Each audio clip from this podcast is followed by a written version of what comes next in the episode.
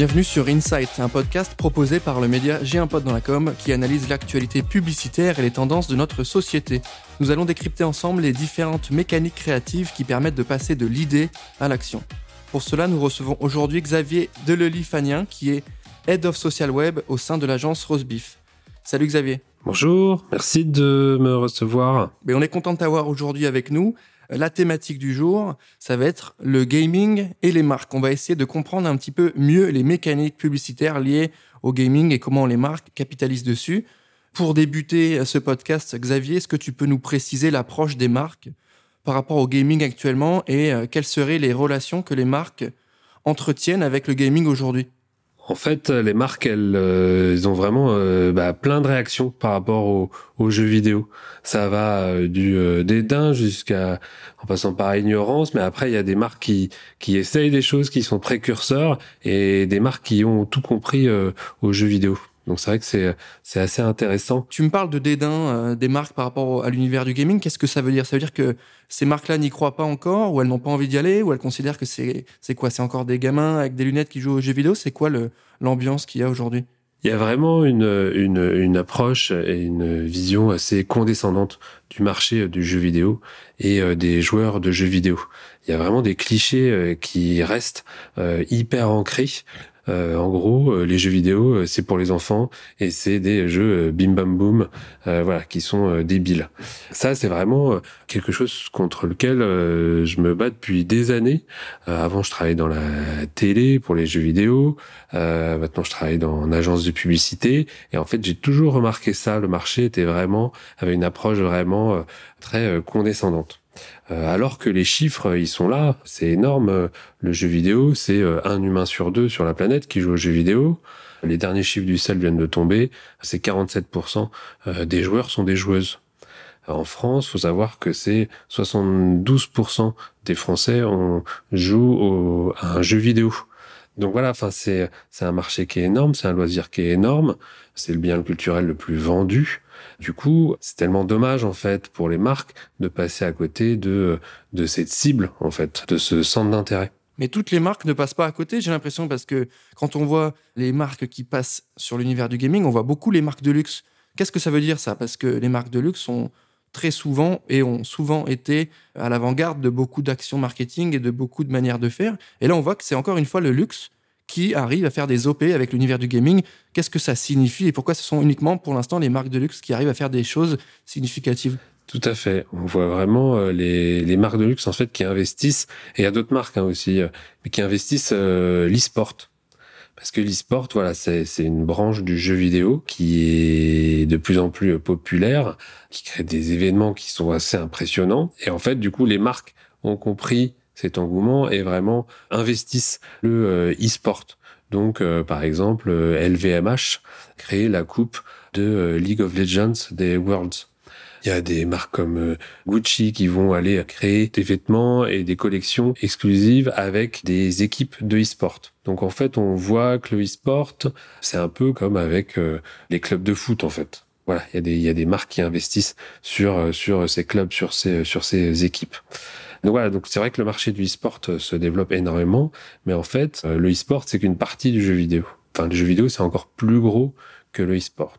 Et surtout le reste des autres jeux vidéo, c'est vraiment le, ce loisir euh, au global. Clairement, en fait, il n'y a pas tant de marques que ça qui investissent ce loisir et s'en servent comme média. Est-ce que tu penses pouvoir expliquer ça par un manque de maturité de la part de ces marques ou un manque d'ouverture d'esprit? Parce qu'on est quand même encore au début du développement euh, du marketing et du gaming, même si ça fait déjà pas mal de temps que ça existe, est-ce que euh, tu as le sentiment que les marques ont encore besoin d'évoluer et de s'ouvrir par rapport à ça?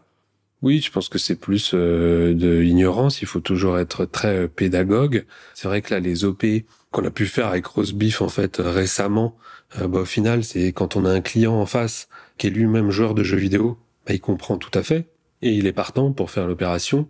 Euh, voilà, quelqu'un qui connaît pas jeu vidéo, qui a jamais essayé, en fait, du coup, il faut euh, plus d'arguments, il faut des chiffres. Après, ils existent les chiffres, mais c'est vrai qu'il y a toute une culture, toute une façon de travailler et d'appréhender les communautés euh, gaming. C'est ça aussi le rôle des agences, c'est de pouvoir se positionner en tant que conseil et vraiment accompagner les marques et les professionnels du marketing sur ce nouveau média et ce nouveau secteur. Xavier, on parle beaucoup d'un nouvel Eldorado marketing pour les marques. On voit beaucoup ce titre-là dans les articles de presse. Qu'est-ce que tu en penses? Est-ce que toi, tu considères le jeu vidéo comme un nouveau média qu'il faudrait s'accaparer, sur lequel il faudrait venir faire des choses?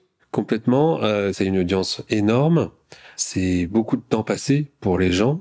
Euh, et ce qui est hyper intéressant, c'est par exemple qu'un Netflix considère qu'on se concurrent, c'est pas un Disney+, mais c'est le jeu Fortnite les jeux vidéo, c'est un peu les nouveaux réseaux sociaux. C'est comme ça que toute une génération et plein de gens se rencontrent, gardent le contact pendant le confinement. Euh, on voit des gens qui recréent des euh, anniversaires sur Animal Crossing, par exemple. Donc voilà, clairement, il se passe énormément de choses euh, sur le jeu vidéo. Le jeu vidéo est tout le temps en train d'évoluer. Dernièrement, on a vu Travis Scott, l'artiste, qui a fait un concert devant 12 millions de personnes dans le jeu Fortnite.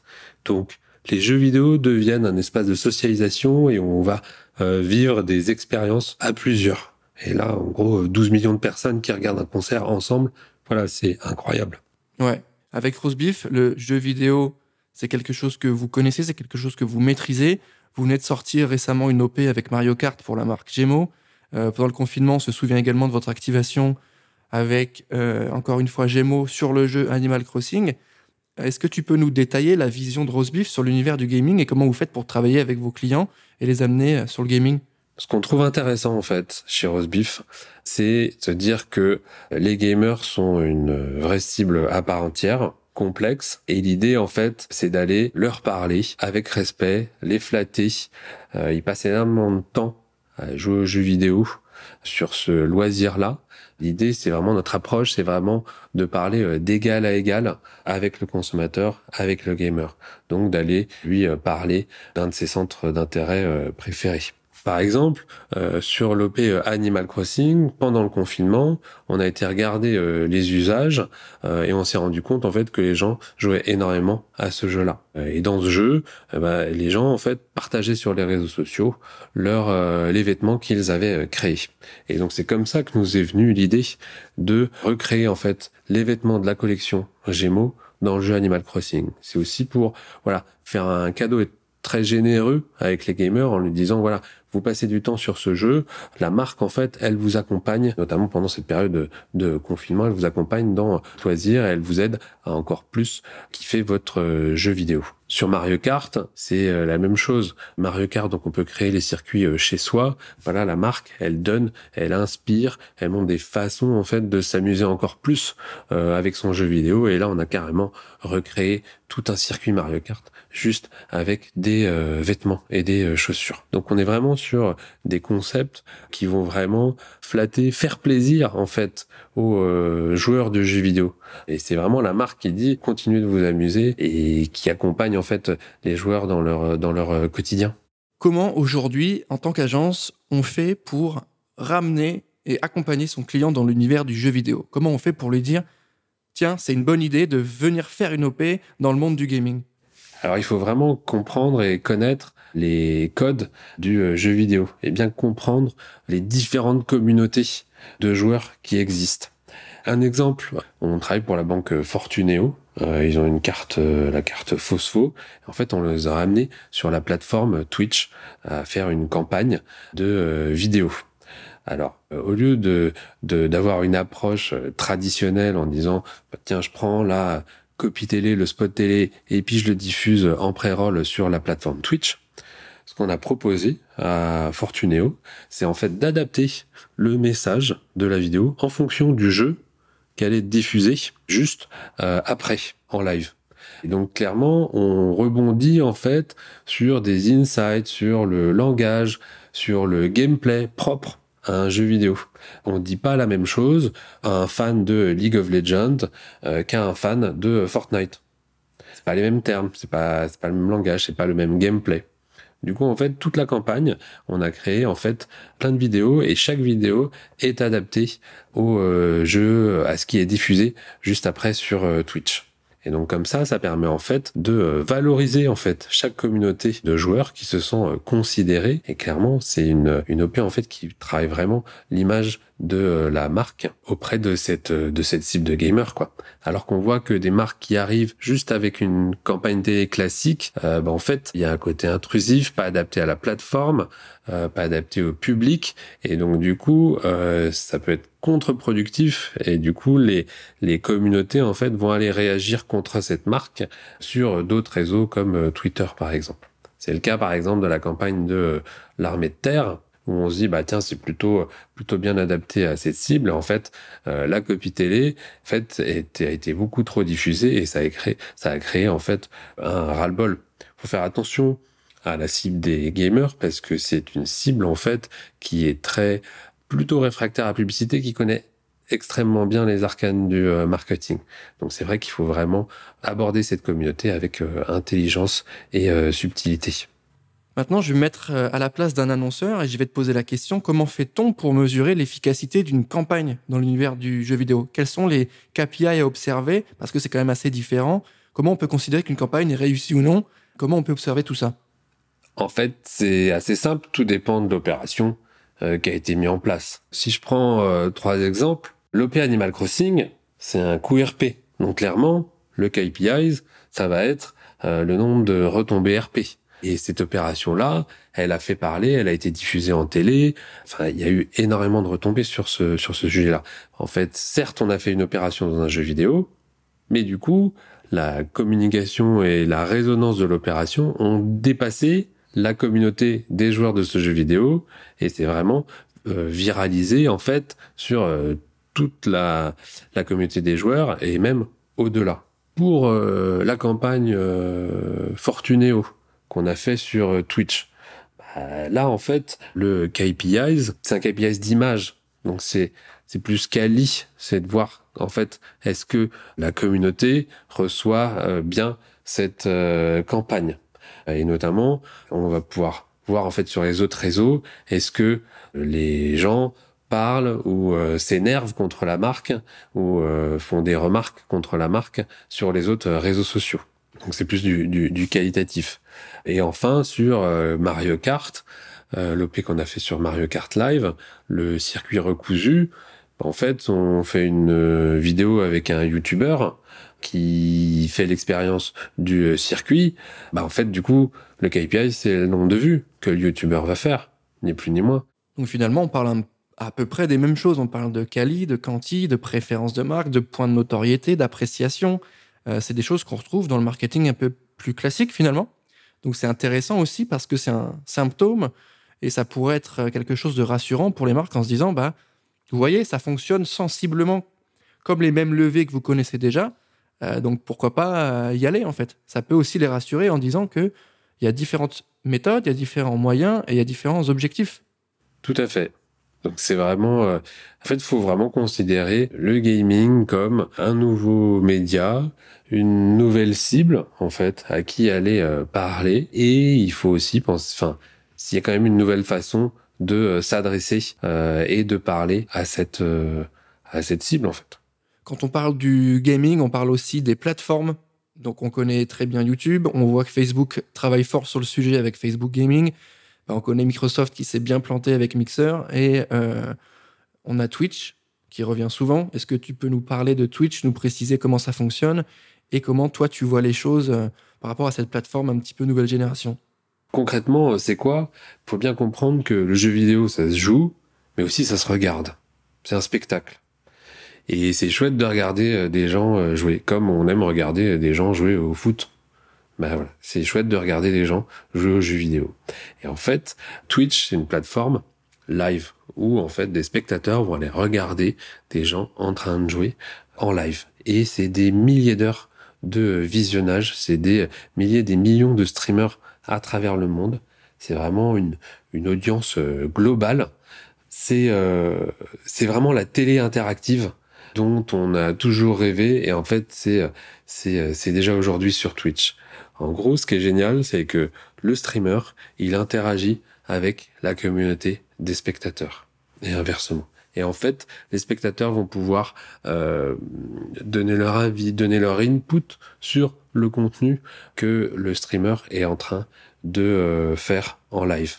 Euh, c'est vraiment important ce concept euh, d'interaction et c'est vraiment le cœur de la plateforme euh, Twitch. Et enfin, Twitch, c'est vraiment l'influence de demain. C'est déjà l'influence de demain. Euh, il y a une, une approche de l'influence qui est hyper intéressante. Concrètement, les streamers, en fait, ils sont rémunérés par les spectateurs. Et ça, c'est incroyable et ça change tout. Ça change tout le rapport à l'influence. Ça veut dire qu'en fait, les streamers, ils dépendent plus de leur communauté que des euh, annonceurs, euh, que des pubs. Donc en fait, ça crée un cercle vertueux. Ils vont vraiment vachement travailler euh, leur communauté, lui faire plaisir, l'écouter, parce qu'en fait, la communauté, elle va souscrire en fait à la chaîne et ça, c'est 5 euros par mois. Donc en fait, ça peut faire beaucoup, beaucoup d'argent. Et donc clairement, ce concept de communauté qui rémunère le streamer, ça, ça, ça, ça change tout d'un point de vue influence. Et quand tu nous parles justement de ces communautés de gamers, on sait qu'elles sont euh, particulièrement bien engagées, on sait qu'elles sont assez bienveillantes, proches des streamers. Euh, Qu'est-ce que euh, cette bienveillance-là va apporter à une marque? Qu'est-ce que ça change par rapport à une audience classique? Qu'est-ce que ça va permettre de faire à une marque? Sur Twitch, en fait, il y a énormément de modération. Euh, la plateforme peut euh, bannir un streamer s'il a un comportement, euh, s'il y a des mots qui sont euh, bannis, euh, voilà, la modération est hyper importante. Le streamer, il, a intérêt à ce que sa communauté soit bienveillante et soit pas euh, toxique. Sinon, il va se faire bannir et donc il va perdre ses revenus. Donc euh, voilà, tout ça, ça crée en fait un univers en fait qui est hyper bien en termes de brand safety, qui est hyper rassurant pour les marques parce qu'il y a une super modération euh, et en fait les euh, les communautés sont euh, hyper euh, bienveillantes. Donc ça c'est très très intéressant et ça et du coup ça rend Twitch complètement différent par rapport à YouTube, par rapport à Facebook où il peut y avoir vraiment ou Instagram où il peut y avoir des trolls et des gens qui viennent qui viennent vraiment attaquer la marque ou attaquer l'influenceur. Et comme les streamers dépendent pas forcément des marques, du coup, ça oblige les marques, en fait, à proposer des contenus cool, à se dépasser, à faire un contenu chouette avec le streamer. Euh, du coup, on est vraiment, voilà, c'est vraiment un cercle vertueux. Euh, les marques, si elles veulent bosser avec les streamers, bah, il faut qu'elles proposent des euh, super concepts. Et pareil, le streamer, il va aussi être plus sélectif par rapport euh, à la marque et par rapport au concept qui est euh, proposé. Donc euh, voilà, c'est ça que je trouve hyper intéressant avec Twitch. Et la dernière chose, c'est que qui change encore tout par rapport à, à l'influence, c'est que les streamers ont l'habitude d'être rémunérés en fonction de leur performance, en fonction du nombre de spectateurs qu'ils font en live. En fait, ça veut dire que euh, un annonceur qui a investi en influence sur Twitch, ben en fait, tout l'argent qu'il investit, enfin, il est rentable.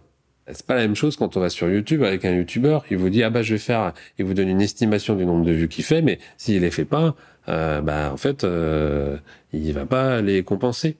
Ça c'est très rassurant quand même pour un annonceur de pouvoir se dire si je fais une OP d'activation, une OP d'influence, c'est à la performance. Donc pour une marque c'est quand même hyper euh, intéressant, je pense, de fonctionner comme ça. Donc là encore une fois il y a aussi un nouveau levier. Je pense que là les annonceurs ont tout intérêt à considérer un peu plus aussi l'univers du gaming. Tout à fait. Twitch, c'est vraiment une plateforme qui est euh, géniale qui est passionnante et qui vraiment réinvente en fait façon d'approcher euh, l'influence, de travailler l'influence et de façon euh, vertueuse. C'est-à-dire que voilà, c'est vraiment pour faire du mieux.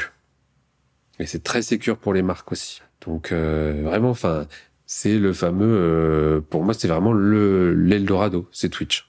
J'enchaîne avec ma dernière question pour terminer, qu'est-ce que le jeu vidéo peut nous apprendre sur notre manière de faire, notre manière de travailler et notre manière d'être créatif dans nos métiers, agences aujourd'hui En fait, je vais, je vais te confier euh, la façon dont moi je travaille au quotidien. Pour moi, en fait, la, la création publicitaire, c'est comme un jeu vidéo. En fait, euh, un jeu vidéo, c'est quoi? C'est plein de paramètres, c'est plusieurs parcours, et pour arriver jusqu'au euh, boss. Bah, la création publicitaire, pour moi, c'est la même chose. Il y a plein de paramètres, à gérer. Euh, il y a des obstacles, euh, il y a des énigmes, et puis il faut arriver jusqu'au boss qui est euh, soit le client, soit le, le conso en fait. Et clairement, la façon dont je réfléchis les projets et les campagnes, je les systémise comme si j'étais dans un jeu vidéo. Donc voilà, donc ça c'est une façon de, de rendre la façon de travailler, la rendre un peu ludique. Quand on parle de création digitale, en fait, pour moi la création digitale c'est quand tu arrives à inverser un paramètre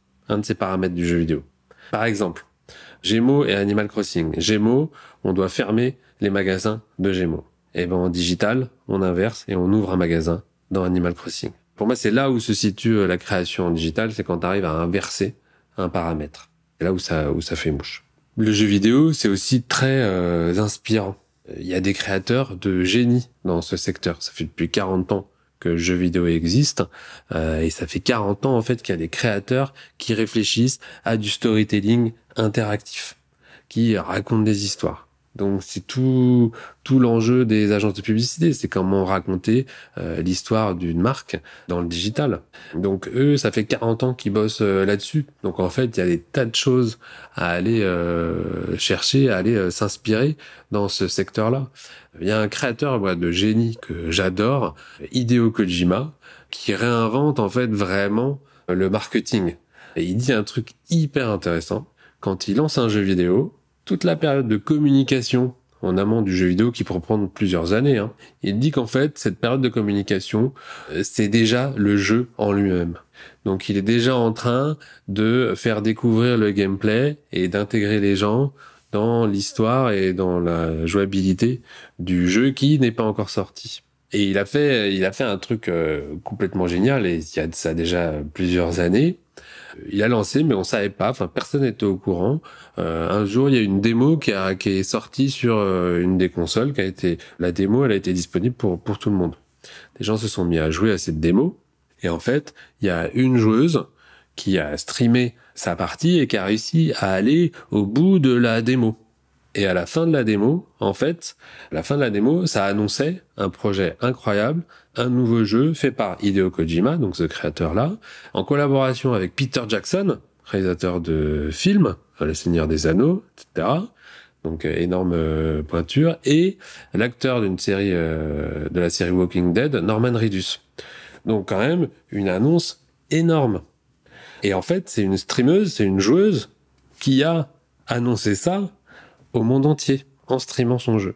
Alors que normalement, un éditeur de jeux vidéo, il aurait fait un gros communiqué et puis il aurait dit voilà, j'ai j'ai une star de Hollywood, j'ai une star de jeux vidéo et puis j'ai une star d'une série qui font un jeu vidéo ensemble. Et ben là Kojima, il a vraiment pris, il est parti en fait, c'est les joueurs, c'est une joueuse qui a annoncé euh, cette information incroyable et clairement l'information, elle a fait le tour du monde via cette joueuse. Donc c'est comment intégrer voilà les consos dans la communication, dans euh, le gameplay. Ça, je trouve ça complètement génial, hyper inspirant. Et voilà, c'est c'est là où voilà, il, reste tout à inventer en fait euh, sur ce sur ce secteur euh, et il y a plein de choses à apprendre de ce secteur. Bah, merci pour cette anecdote et cet exemple qui nous prouve bien que même dans le cadre d'une communication de jeux vidéo, il faut savoir rester créatif et il faut savoir être divertissant. Donc ça, je trouve ça cool que même la pub d'un jeu vidéo doit être divertissante et doit être à la hauteur de ce que va être le jeu. Oui, tout à fait. Et c'est ça qu'on trouve chouette chez euh. C'est vraiment, euh, en fait, de euh, s'amuser, de communiquer, trouver des nouvelles façons de communiquer, tout en s'amusant, tout en divertissant, en fait, les consos. Merci Xavier pour cette précision. Merci pour ton temps. Vous l'aurez noté, le jeu vidéo, un nouveau terrain d'expression pour les marques. Il y a encore beaucoup de choses à faire, il y a beaucoup de choses qui se développent, ça va être très très intéressant. On va suivre ça de près et on va suivre aussi de près les actus Rosebif. Xavier, tu étais avec nous au micro pour notre euh, podcast Insight qui s'intéresse aux mécaniques créatives et aux tendances de notre société. Merci à toi. Merci à vous. Et on se retrouve très très vite.